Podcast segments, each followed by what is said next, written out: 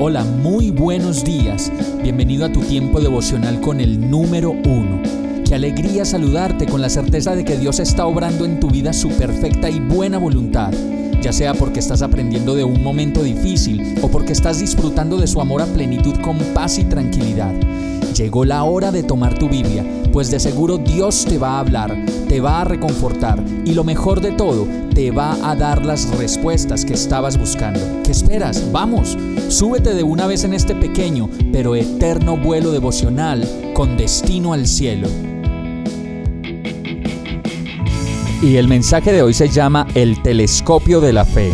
Hebreos 11:30 dice, fue por la fe que el pueblo de Israel marchó alrededor de Jericó durante siete días y las murallas se derrumbaron. Todos en la vida tenemos murallas y muchas de ellas son tan difíciles de derrumbar que pueden durar años de los años sin que se muevan de nuestras vidas y eso sí, nos atormenten o nos pongan en dificultades. El capítulo de Hebreos nos habla de la fe y como lo he aprendido durante todo este tiempo, la fe es la garantía de lo que se espera y la certeza de lo que no se ve. Y muchos dirán, sí, claro, ¿y cómo hago para que eso se haga realidad en mi vida? Y para entenderlo mejor, podemos decir que la fe se puede hacer práctica y real en la vida si la entendemos como un telescopio.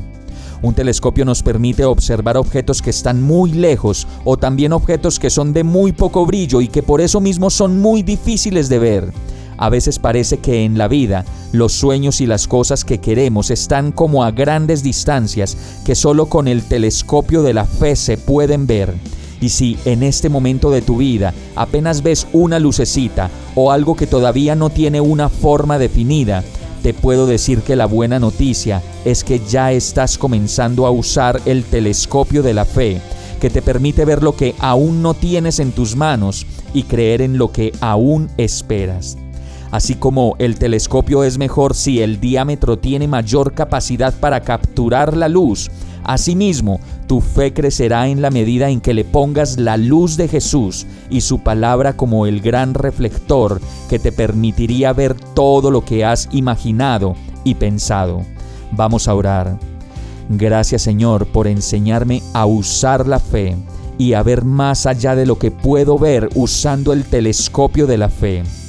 Llena de luz mi vida y mi mente para que cada día pueda enfocar mejor lo que quiero para mi vida y lo que tú quieres que yo haga y sea. Yo te lo pido en el nombre de Jesús. Amén. Hemos llegado al final de este tiempo con el número uno. No te detengas, sigue meditando durante todo tu día en Dios, descansa en Él, suelta los remos y déjate llevar por el viento suave y apacible de su Santo Espíritu. Solo compártelo con quien lo necesite y ames. Hoy, de la mano de Dios, todo será un gran día.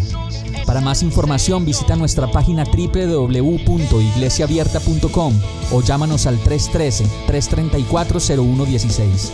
Oramos y rogamos para que cada día te enamores más de Dios y para que no pares de pasar todo tu tiempo con el número uno